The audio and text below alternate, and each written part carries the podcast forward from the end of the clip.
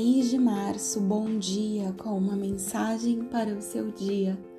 Você pode não perceber, mas um milagre está acontecendo nesse exato momento na sua vida. Ele não está vindo embrulhado com um laço de cetim.